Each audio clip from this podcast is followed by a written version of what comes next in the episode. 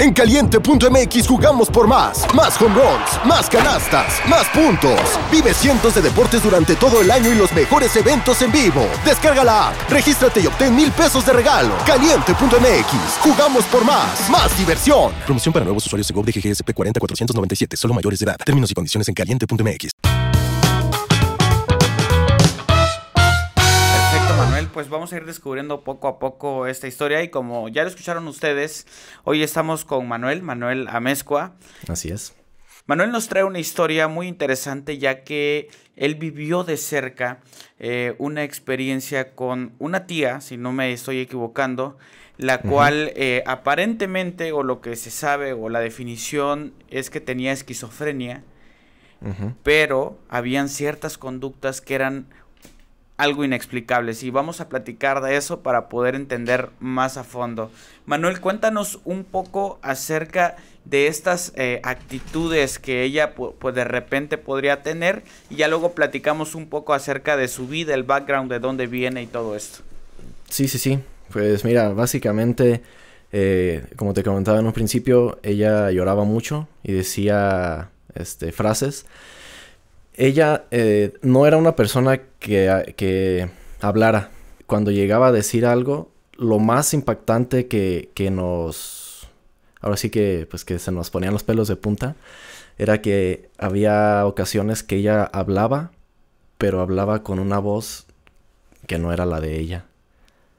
Sí, o, o sea, le cambiaba el tono de voz y la forma de hablar. ¿Cómo era esta voz? ¿Cómo sonaba? Era una voz como un susurro. ¿Podrías eh, cuenta- un poco? Sí, sí, sí, sí, la, la puedo invitar. Nada más te, te iba a comentar. Ella, su voz, pues era una voz de, de mujer y hablaba diciendo las palabras eh, como un poquito mal pronun- pronunciadas. Sí, como, como si. Como cuando un niño se está em- enseñando a hablar que no dice las palabras bien. Ella de esa forma hablaba. Pero cuando hablaba de la forma en la que te voy a comentar, hablaba bien. Decía las palabras mejor, o sea, las pronunciaba mejor. eh, pero le cambiaba su voz.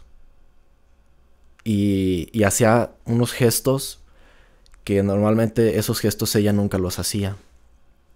Eh, mo- movía mucho la boca, como cuando una- alguna persona tiene un tic nervioso, pero solamente lo hacía cuando hablaba de esa forma.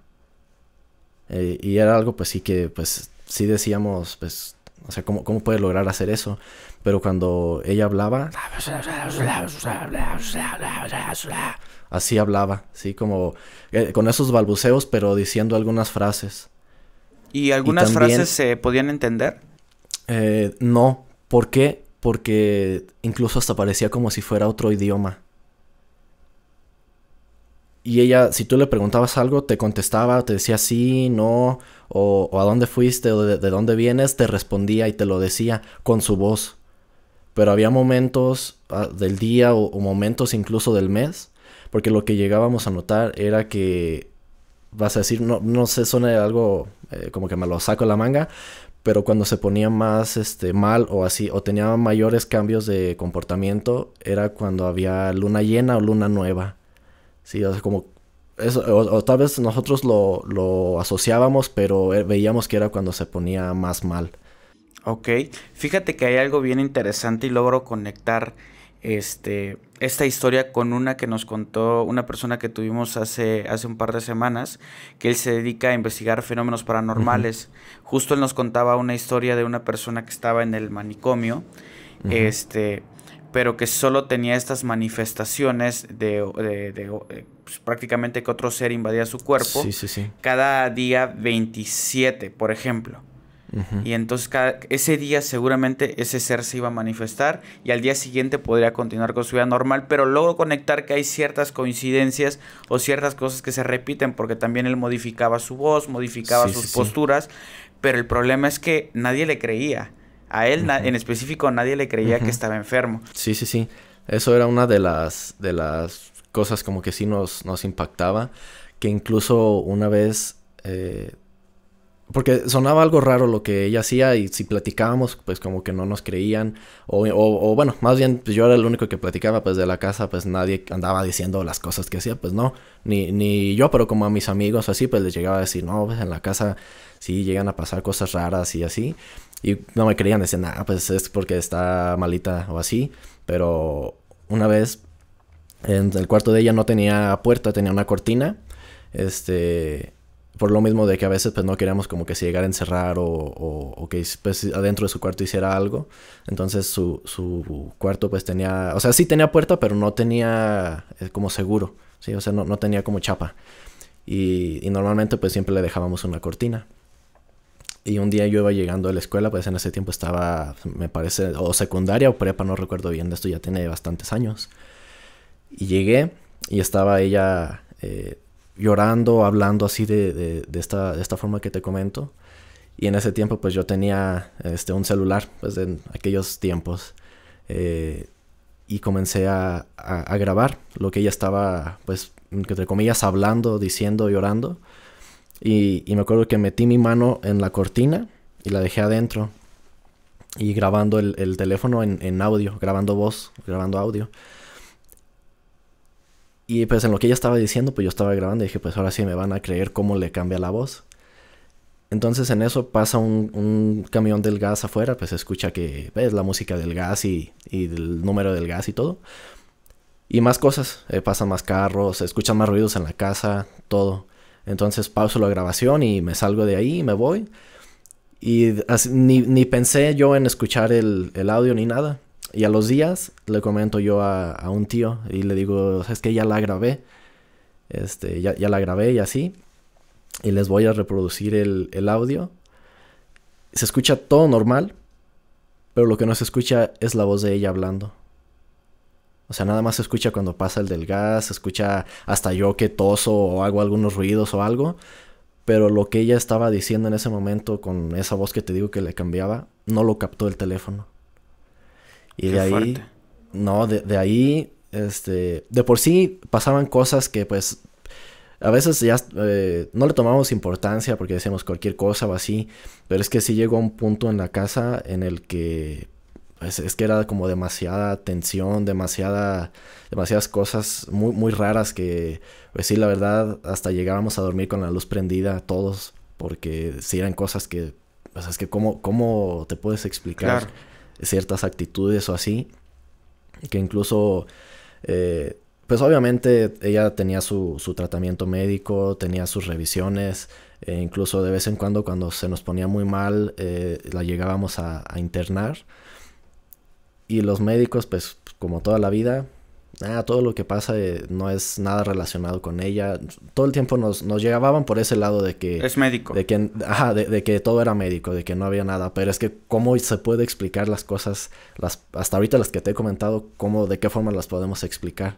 Claro. Oye, y tengo una pregunta. ¿Cómo surge este diagnóstico de esquizofrenia? ¿A qué edad aproximadamente eh, se comenta, oye, sabes que ella tiene esquizofrenia? ¿O siempre fue así desde que nació? La esquizofrenia, en mi, en mi ignorancia, básicamente son una serie de, conjuntos de problemas mentales. No solamente es como una cuestión, sino que son varias cosas que se desarrollan y que generan un estado alterado de la realidad. Entonces, esas son ciertas cuestiones que influyen. Son muchos problemas, pero básicamente una persona que tiene esquizofrenia no ve el mundo de la misma manera. Y sí hay investigaciones y temas relacionados a la esquizofrenia y la espiritualidad, a muchísimas cosas que conectan esta enfermedad de repente con algo mucho más allá, que estas personas tienen la capacidad de estar en un estado alterado de la realidad. Así es, así es, es totalmente cierto lo que, lo que dices. Pues nosotros realmente, pues en ese tiempo, no, hubo, como nadie que nos explicara esto que mencionas, que es todo, todo la verdad lo que, lo que dices.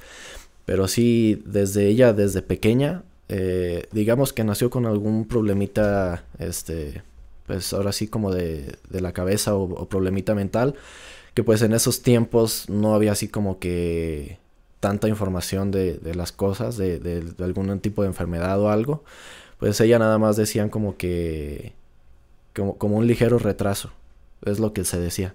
Yo creo de, de pequeña, la verdad, desconozco si la revisó algún médico o algo, pero como realmente no sabían que tenía alguna enfermedad ni nada, nada más lo único que notaban es que no hablaba bien. como, como te digo, o sea, intentaba hablar y, y, no pronunciaba bien las palabras. Y de pequeña era lo único que tenía, que no hablaba bien. Este, pero ella toda su vida fue como muy feliz, muy contenta. Llega un punto en el que fallece su mamá. Este, y se queda a cargo de, de, una hermana, de las hermanas. Eh, y, sí empezó a cambiar como un poquito su, su, actitud, porque pues me imagino que ella pues no comprendía lo que había pasado, estaba chica, y, se queda a cargo de, de, de, una hermana, vivió toda su vida con ella, este, y se la llevan a, a vivir a Estados Unidos una temporada. ¿A qué edad aproximadamente fue eso? La verdad, no recuerdo bien eh, cuántos años tendría ella, este, pero con las pláticas que teníamos, pues solamente me contaban así, no, es que ella se la llevaban para Estados Unidos un tiempo y cuando regresa de, de pues de esa estancia en, en Estados Unidos, eh, lo que me platicaban que a partir de ahí ella ya llegó muy cambiada. Sí, ya, ya perdió esa, pues ahora sí como ese brillo. Este, la verdad, no, no, no quiero como hablar ni decir nada, pero uh, como si hubiera tenido algún cambio allá. Sí, como, como, no sé, uh, uh, como si hubiera... Algo hubiera este, pasado que le hubiera Sí, como afectado. si algo hubiera pasado, ajá, que le hubiera afectado exactamente. Este, pero no, no sabemos, porque pues ella estuvo allá, no sabemos. Pero al, al tener ese cambio de actitud, pues pareciera que algo hubiera ocurrido. Porque pues y no, no, duró mucho tiempo como que digas, este, no, no, no, no duró años ni nada, sino fueron o un mes o dos meses, la verdad desconozco bien cuánto tiempo duró ya, pero no fue mucho tiempo. ¿Y el cambio de no. actitud cómo se marcó concretamente? De que ya no hablaba, eh, era muy seria, eh, lloraba mucho, eh, seguía haciendo mandados, pero ya llegaba y en vez de pedir las cosas como ella las pedía de la forma que ella podía hablar, llegaba y solo señalaba sí, como lo, lo que quería, eh, pagaba, le daban su cambio y se regresaba. Este, eh, sí se notó mucho la, la, diferencia de cuando llega de, de, allá. Y... Pero en ese tiempo como que todavía no ocurría nada, nada raro, sino solamente cambio de actitud. Ok, ¿y cómo es el momento donde ustedes empiezan a sospechar de que no solamente se trata de esquizofrenia, sino que también puede ser una cuestión digo, tal vez de una posesión. Ajá. ¿En qué momento es ustedes se dan cuenta de, de, esa situación? Llega, llega un punto en el que ella se vuelve muy agresiva, pero demasiado a punto de, de que llegó a golpear a miembros de la familia. Ella era bajita y, y era tanto así que podía tirar patadas a la altura de la cabeza de una persona mucho más alta. Y pues ella nunca practicó deporte ni nada y dices tú, ¿cómo puede llegar a hacer ese tipo de cosas? Este, a, a, a tener esa fuerza que un hombre no podía detenerle las, los brazos, ella tenía más fuerza que el, que el hombre. Y es que eso va a ser, eso es muy interesante y va a ser bueno que de repente algún, algún médico, algún psiquiatra uh -huh. nos pudiera explicar este, como estas situaciones, por ejemplo, cuando la gente sí dice que tiene esquizofrenia, este, pero también se tienen dudas de que pueda ser una posesión, hay estos, estos cambios o ciertos de actitudes que son como extrañas. Mm. Dentro de todos esos, mencionabas la voz, mencionabas que, que las facciones cambian, uh -huh. este, pero hay una cosa que se repite también, que es una fuerza sobrehumana. Sí, es que... eh, no, es que dices, ¿de dónde va a sacar esa fuerza?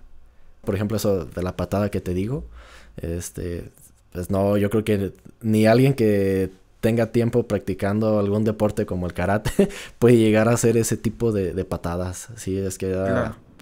algo muy, muy fuerte. Y sobre todo, como la ira que se le veía en su rostro. Y de la nada. No es como que se hubiera hecho enojar por algo, no, de la nada nada más empezaba a llorar. Y pues por lo mismo de que pues no queríamos que llegara a lastimar eh, grave a, a, a, alguien de la familia, pues empezó a, a tener su tratamiento médico, la, tuvo sus revisiones. Eh, como te digo, llegó a estar internada algunas veces porque era cuando en la casa de verdad no, no podíamos este, controlarla. Controlarla. Eh, aún con su medicamento, este, pues sí se veía la, la opción de, de, de, internarla alguna semana, dos semanas. Eh, y ahí llegaba y llegaba controlada, llegaba relajada. Me, me comentabas que habían eh, sucesos este, ya un poquito más avanzados que tú llegaste a ver, o cómo, cómo está la cosa. Sí, sí, sí, ya sí llegó un punto en el que ya, eh, como te contaba, fuera de, del cambio de voz, de, de, sus facciones que le llegaban a cambiar, es que de verdad parecía que tenía otra cara. Así como si fuera otra persona, su cara le cambiaba. Incluso lo que más llegaba a ver yo que le cambiaba era como su nariz y como su, su parte de su boca y la nariz. Era como, como si se empezara como a deformar su cara. Eh, entonces, cuando ya empezamos a notar que no era como solamente como lo que ella hacía, sino ya veíamos cosas ya en la casa, eh, mi abuela comenzó a, a, a presenciar eh, o a verla en diferentes partes de la casa al mismo tiempo. Entonces, en un inicio, pues sí le decíamos como, pues es que puede ser que hayas visto mal. ¿Cómo eran más o menos, por ejemplo? Estaba en el baño, mi abuelita, y escuchó igual que yo afuera, como si a mi tía le anduviera del baño, este, y, y desesperada afuera. Entonces, eh, está y le dice, ya voy a salir, espérame poquito, espérate, espérate. Y, veía ah, como la puerta del baño tenía como un cristal de esos que no se ve. O sea, como... sí se ve, pero se ve borroso. Ajá, como, como esmerilados creo que les dicen. Este... Y, y, le ve, su... Pues, o sea, realmente cualquier persona que se acercara solamente se ve como una sombra. Entonces, pues ella está viendo la sombra de que está ahí ella afuera. Y, y te lo digo que pensaba que era ella porque pues en ese tiempo eh, nada más estaban ellas dos solas. Sí, pues los demás, yo estaba en la escuela, los demás trabajaban, estábamos afuera y todo el tiempo estaban ellas dos en la mañana. Y, ya, pues incluso se da prisa para salir y pues que pueda entrar, para no hacerle esperar tanto tiempo. Sale, abre la puerta, sale y ve que va caminando, para llegar al baño era como un pasillo, un pasillo de algunos 5 metros, angosto, ¿sí? un pasillo angosto de que, que había yo creo eh, una persona bien, pero dos hacían la par. Ya no cabían dos personas caminando por el pasillo, un pasillo angosto. Y cuando eh, sale del baño, ve que ya va al final del pasillo dando la vuelta para, para la zona como de un, de un paticito. Entonces se le alcanza para decirle que ya se venga al baño. Entonces va atrás de ella y ve que se entra a su cuarto. Pero cuando se entra a su cuarto, pues me va mi abuelita atrás de ella, abre la cortina y la ve que está acostada y cobijada. ¿Y qué es lo que pasa? Que cuando se levanta, trae otra ropa diferente a como mi abuelita la vio cuando salió del baño. Ok. Esto que te estoy comentando, de que se ve que va caminando hacia un lado y luego ve si está en otro lado, de que no hay forma que pudiera llegar a ese lado para el lado que ella se había ido, eh, le ocurre a un tío. Entonces él abre la puerta y ve que va caminando hacia un lado. Llega, entra al cuarto y está en el cuarto. Y de ahí fue cuando dice, no, entonces pues es que lo que se ve no es imaginación. Ok. Oye, ¿y nunca intentaron ustedes eh, realizar o consultar con otras personas ya con cuestiones espirituales, realizar un exorcismo o, o tratar de hablar con esa persona que estaba dentro? Como tal, intentar hacer eso, no, porque pues en ese tiempo realmente como que no queríamos creer eso. Sí, sí, sí me explico, o sea, como que no queríamos creer que fuera eso, sino pensábamos como que independientemente de ella, era como que era algo externo a ella. Sí, como que si había algo en la casa, como que no era por ella. Ok. Lo que sí es que en una ocasión eh, sí llegaron a, pues a rezar, ¿verdad? Llegaron a rezar pues algunas personas de por ahí, llegaron a rezar pues como pues aventando agua bendita en la casa. Y van caminando y rezando pues por, ahora sí que por todos los cuartos. Y llega un momento en el que ella sale del cuarto y se empieza a caminar atrás de las personas que van rezando y llega en algún punto de la casa, pues que se ya no caminan, sino se quedan eh, paradas en el lugar a, seguir rezando. Y mi tía empieza a reírse a carcajadas.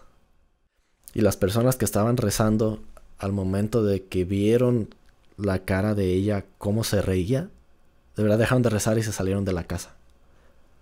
Ella se reía con su voz. Porque es, es algo que debo comentar. Tenía varias voces. No, no era como que era un, solo un tipo de voz, no. Esa vez que, que se burlaba, era una voz como si fuera... Ella se reía de una forma, nosotros conocíamos su risa. Pero esa vez era una risa demasiado burlesca, como... Ahora sí que va a parecer como broma, ¿verdad? Pero como de los audios que hay de cuando ponen que una bruja se ríe, como... Así, pero era una risa que hizo que las personas se salieran. O sea, de la forma en la que se estaba riendo y de la forma de sus facciones. ¿En algún momento se comunicó eh, ese ser eh, que pudo haber estado, dijo su nombre o algo así? No.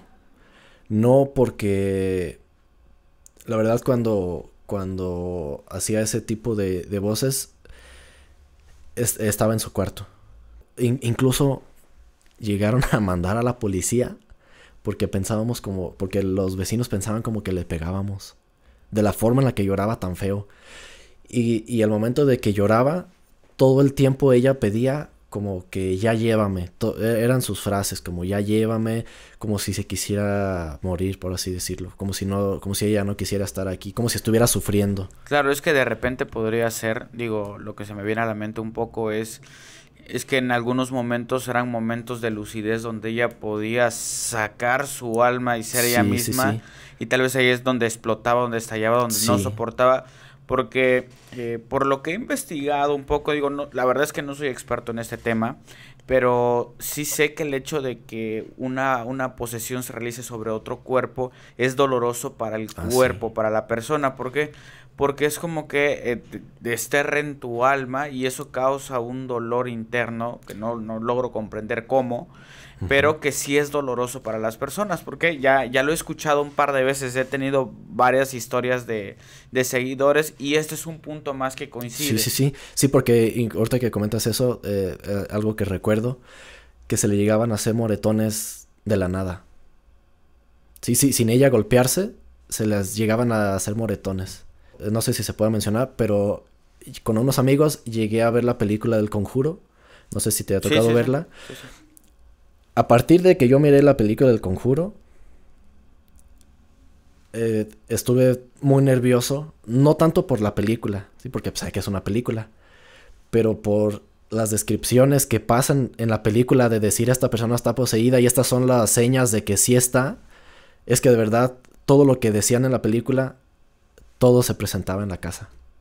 Tan- para empezar, lo que te comenté de- del audio que grabé y que no se escuchó, eso pasa en el conjuro cuando entrevistan a la persona. Eh, cuando reproducen la entrevista, no se escucha la voz de la persona. ¿sí? Eh, lo que te comento de, lo- de los moretones. eh, uno de los moretones que se veía, que dices es que, pues, cómo se le hizo. como la, figura de, los dedos en la espalda.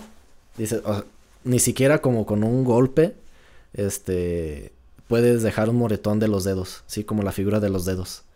Y tenía un, un moretón como si con los dedos se le hubiera presionado la espalda y se le hubiera hecho el moretón, pero de, pues es que es imposible. O sea, y tampoco su espalda, su mano podía llegar a la parte no, donde- y de la posición en la que tenía este el moretón en la espalda, eh, si, si ella se lo hubiera hecho, pues estuviera al contrario. abajo. Ajá, pero era como si estuviera a- así como presionada.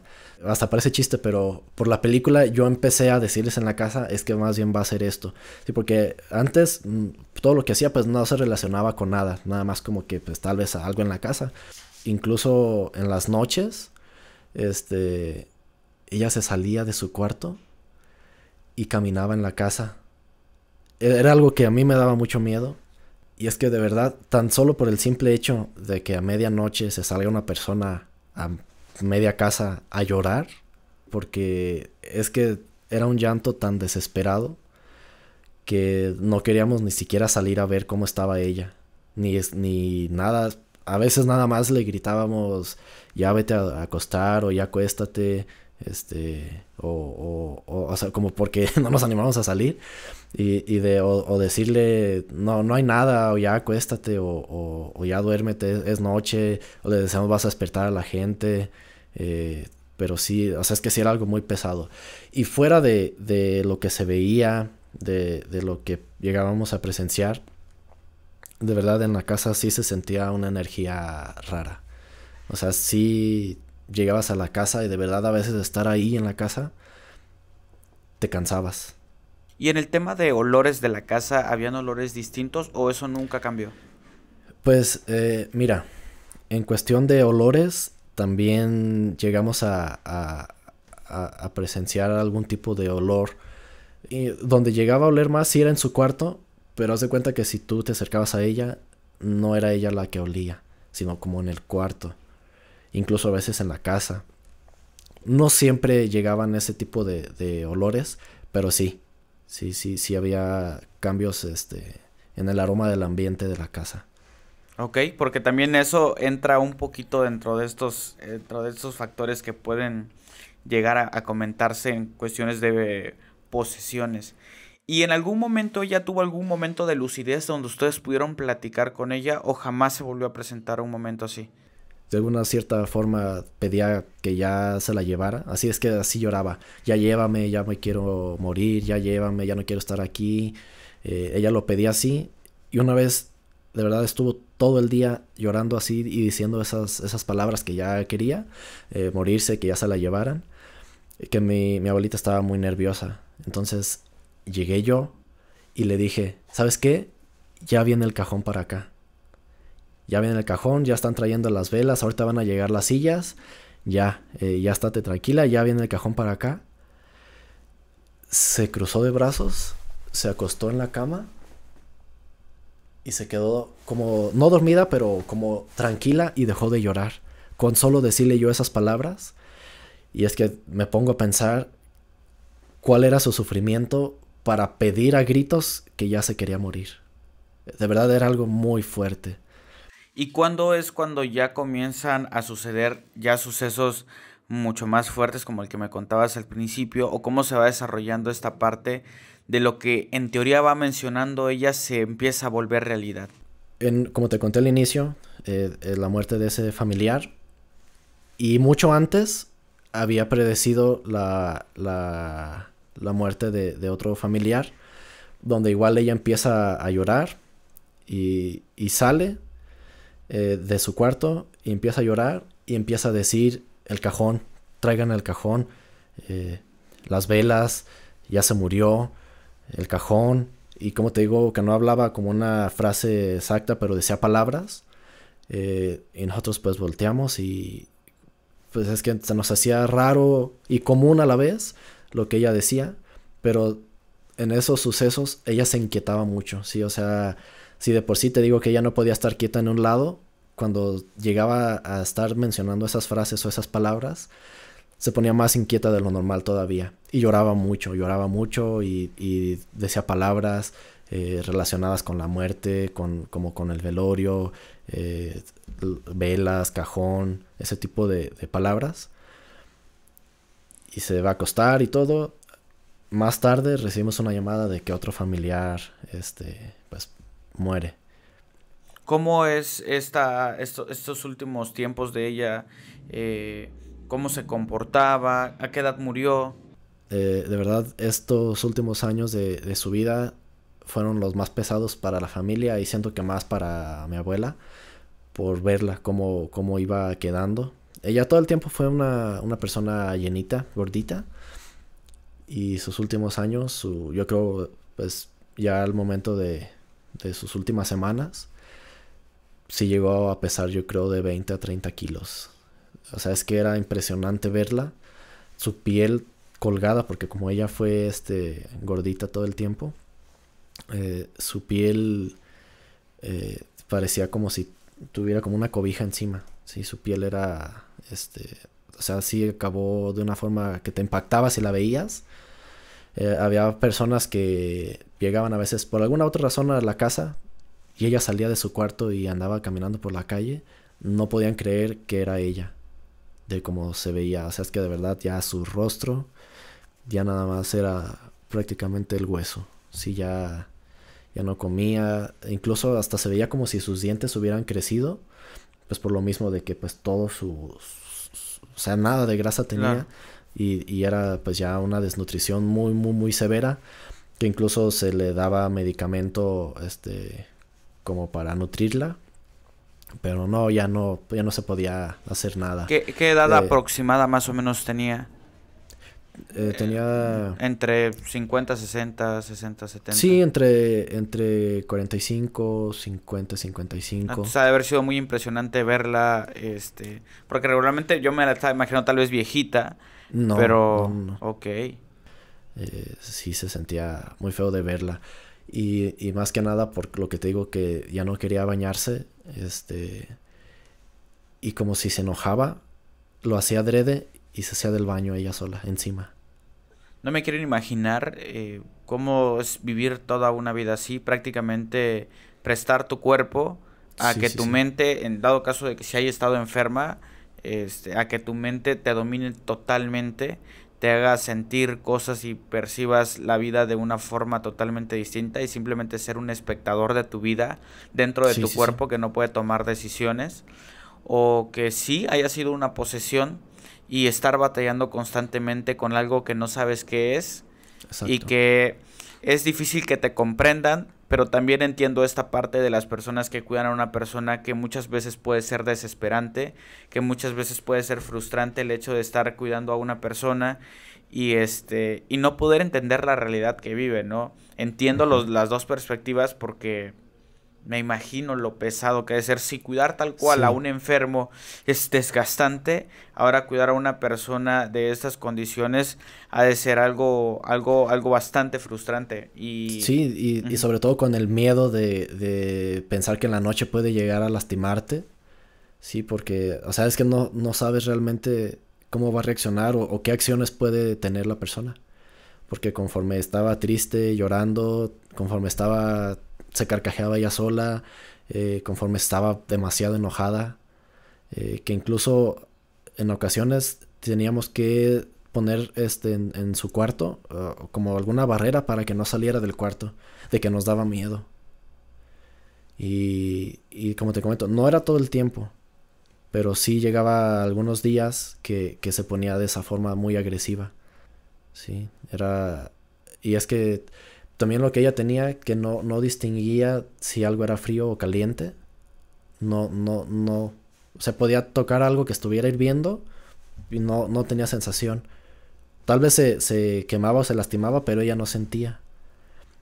Eh, algo que recuerdo mucho era que ella de, niña le cayó una plancha de, pues, de planchar ropa este, en la pierna y ella no sentía nada hasta que le quitaron la plancha y vieron que pues sí, o sea, le quedó una cicatriz muy fea.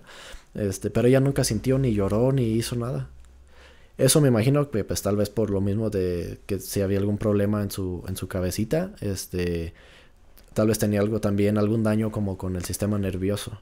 Porque de verdad, eh, a veces preparábamos café y, y ella como por querérselo tomar, agarraba la, la olla de la estufa y se la tomaba. O sea, así de la estufa hirviendo el café y se lo tomaba. Y nada más se le rozaban los ojos, pero no, o sea, como que no sentía si era caliente o, frío.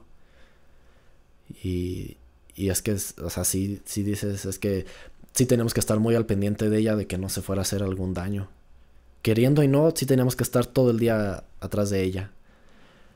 ¿Y no se cortaba? ¿Nunca se cortó o algo así? Mm, cortarse no, pero te digo, sí se rasguñaba. Sí, se, rasguños sí, sí tenía muchos rasguños muchas veces, eso sí se rasguñaba, pero cortarse no.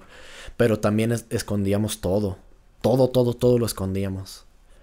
Todo lo escondíamos y una vez se tomó una botella de rompope de un litro, se la tomó sola y ese día toda la familia habíamos salido y, y llegamos y estaba tan agresiva que golpeó a mi abuelo y no sabíamos por qué estaba de esa forma.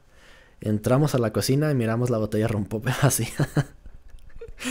y este, pero bueno, mira, la verdad no recuerdo si fue rompope o si fue una botella que no, fue una, botella que le habían regalado a mi abuelo. Era una, botella de alcohol, así de, de, algún destilado, de algún vino. Sí, porque lo del, lo del rompope fue en otra ocasión. Pero sí se, eh, se llegaba a, eh, era como muy... si comía algo, comía en exageración. Si tomaba algo, tomaba eh, muy, una forma muy drástica. Eh, cosa que se iba a la tienda, y como te digo que llegaba a veces a agarrar cosas de la tienda, agarraba refresco de cola de litro, de dos litros, y de verdad de un trago se los tomaba. Y, y, y cuando hacía eso, en el día y a los días siguientes sí la veíamos un poquito alterada, pues por lo mismo.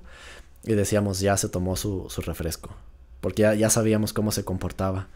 Y de, por esas razones fue que la empezamos a, a, a, a, quitar como el permiso de salir. O si salía era con nosotros. Porque ya, ya hacía cosas pues que estaban muy fuera de, de, lo, de, lo, de lo común, de, de seguir las reglas pues de la sociedad. Sí. Pues qué, qué interesante historia para algunos, qué fuerte historia para otros y qué triste historia para ella. Sí. Eh, no me, no me, no me imagino eso. Será interesante y queda abierta una invitación eh, para algún psiquiatra que quiera venir a platicar con nosotros y tratar de entender esta parte de cómo se puede confundir este, la esquizofrenia con una posesión eh, demoníaca, satánica o una simplemente una simple posesión para tratar de entender qué sucesos están en común y qué cosas ya están fuera de lo que se puede explicar médicamente, ¿no? Sí, Porque sí, sí. seguramente sí hay cosas que se pueden confundir, pero claro. también hay factores que puedes decir, híjole, esto no logro entender eh, por qué. Con esto nos quedamos con, con que tal vez todo tiene una explicación médica en algún punto, pero cómo predecir las muertes que te conté. O sea, eso siento que eso ni la, ni la ciencia ni lo médico lo puede explicar. Porque ni nosotros sabíamos. Sí, como que dijeras tú, nos dijeron y ella escuchó, pero ni nosotros sabíamos. Y esto fue que desde un día antes ella lo, lo empezó a, a sentir. Ok. Sí, y ahí sí es cuando dices tú, te paso que los moretones, que te paso que la voz, te paso que, que los llantos, te paso que todo lo demás puede tener alguna explicación, pero es otro, ¿cómo me lo pueden explicar? ¿O cómo se puede explicar? Sí, no, no, no, yo no le encuentro alguna explicación más que eh, esta parte de que si es esquizofrenia, cómo conectas la esquizofrenia Ajá, exacto. Con, con poder ver cosas del otro lado del país, o sea, sí, sí, sí, es algo bien interesante, igual es una cuestión que sí se desarrolla, porque como bien se, se comenta, es un estado alterado de la realidad, uh -huh. eh, pero quién sabe qué tan alterado puede llegar a ser, tan alterado que tu cerebro tiene la capacidad de ver seres de otro mundo, de escuchar sonidos que no existen, y hay algo bien interesante, por ahí han salido, y voy a dejar, si se puede, algún video de referencia aquí, de cómo es, cómo mira y qué escucha una persona con esquizofrenia. Eres una estúpida. Eres una estúpida.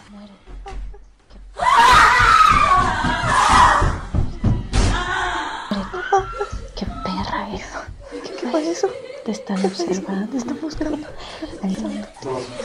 ¿Dónde está la toalla? toalla? ¿Qué se hizo la toalla? De hecho, uh -huh. creo que ya hay simuladores en realidad virtual que te permiten meterte al mundo en teoría y ver cómo ve una persona con esquizofrenia, ¿no? Ahí va a ser bien interesante para que podamos entender un poco de las cosas, pero sin duda alguna esta historia me deja eh, eh, impactado por un lado por el hecho de que lo que me has explicado, de repente si no le encuentro la explicación y sí se uh -huh. vincula demasiado con cuestión de con cuestiones de posesión, ¿no? Algo que uh -huh. quieras mencionar, amigo, algo que se nos esté pasando. Sí, ahorita que estabas mencionando esto, eh, recordé, recordé algo que, que las frases que ella decía cuando lloraba en la noche, y cuando se levantaba, lloraba y decía, ya déjame en paz, ya déjame, ya déjame en paz. Entonces imagínate escuchar esas palabras en la noche, llorando, y sabiendo todo el contexto de lo demás que pasaba, o sea, ¿qué nos imaginábamos nosotros? Claro. Sí, por eso no salíamos, por... E, no, es que de verdad siento sí. que otra siento que se me pone... No, yo siento toda la espalda tensa, ¿sabes, amigo? Cuando está pues, en agonía mi, mi tía, eh, está, digamos que llega un punto en el que se cierra los ojos y se suelta. Y dicen, ya, sí, ya, ya está. Este, y una tía empieza a llorar bastante. Y de estar llorando, despierta mi tía. Y aquí se le conoce como que ya lo regresaste, ¿sí? Como, por eso aquí se, se dice como no le llores porque lo vas a regresar, déjalo que descanse. Y, y cuando llora mi tía y, la hermana de mi otra tía, y mi tía que ya había fallecido, supuestamente, este, despierta y, y, y empieza a ver y, y voltea. Y todos se quedan como, ¿y? Como, ¿qué pasó? Y dura un día más.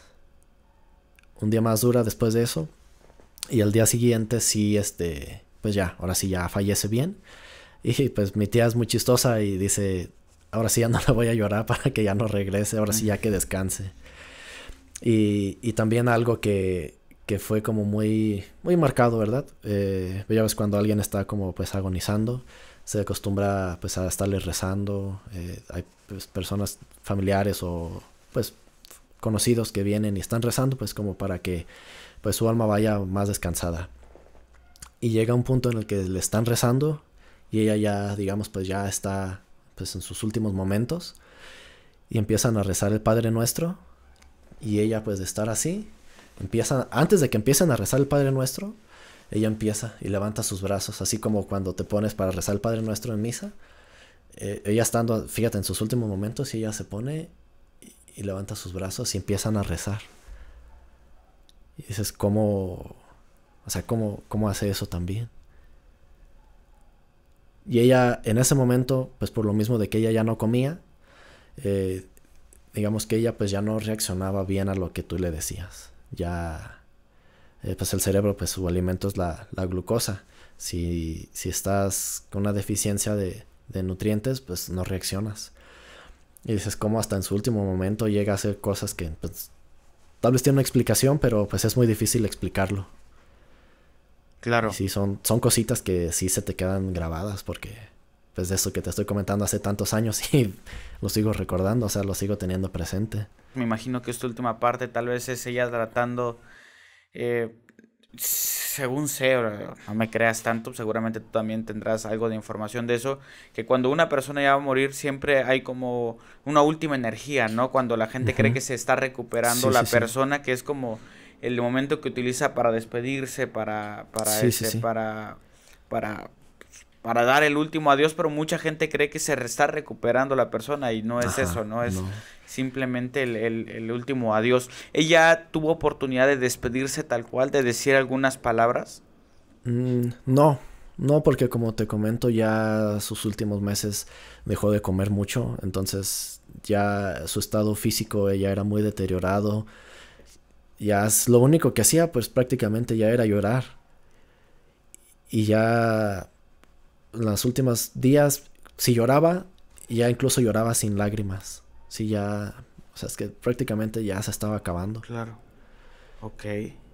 Sí, sí, fue muy, muy, muy, muy fuerte vivir eso. Ok, amigo. Pues qué, qué historia nos acabas de contar. Muchas gracias por darte el tiempo, por, por dar la iniciativa de contarnos esta historia. Y este espacio está abierto para todas aquellas personas que tengan historias que contar, historias que crean que eh, es muy difícil escucharlas normalmente o comúnmente. Sí, sí, sí. Este espacio es para eso. Y pues amigo, no sé si te quieres despedir de nuestro público. Sí, sí, sí, pues al contrario, muchísimas gracias a, a, a usted por la, por la invitación y por permitirme este espacio, que realmente es algo que, que, que es algo muy personal y aún así decidí contarlo. Eh, pues realmente siento que eh, cierta parte de la familia como que no querían como que se hablara. Entonces pues por eso no menciono ni nombres ni, ni nada, Claro. porque pues por respeto a, a todo, ¿verdad? Pero sí es algo como esa espinita que pues siempre me quedó de, de, de que si por al- algo se puede explicarnos lo que pasaba, pues que mejor y nos quedamos más tranquilos, ¿verdad? Que todo tuviera una explicación y así, dices, ah, pues era por esto. Pero sí, sí, la verdad que me quedo muy agradecido por, por la invitación, por el espacio y pues ya saben, a seguir compartiendo los videos porque creo que se viene mucho material muy interesante. A partir de esto, pues tal vez eh, siento que algunas personas se van a sentir identificadas y pues puede haber muchas más historias. Claro. No, pues amigo, muchas gracias por, eh, por compartirnos esto. Eh, yo sé que me has compartido por ahí algunos eh, videos y fotografías. Eh, los vamos a utilizar con todo el respeto posible. Vamos a censurar el rostro simplemente como para fines ilustrativos de esto. Este pondremos alguno que otro material. Eh, y pues quiero agradecerte por, por la confianza que has tenido para contarnos esta historia. Y pues muchas personas que se puedan sentir identificadas y crean que necesiten ayuda o asesoría, pues puedan eh, tener ya de referencia esta Sí, sí, situación. sí.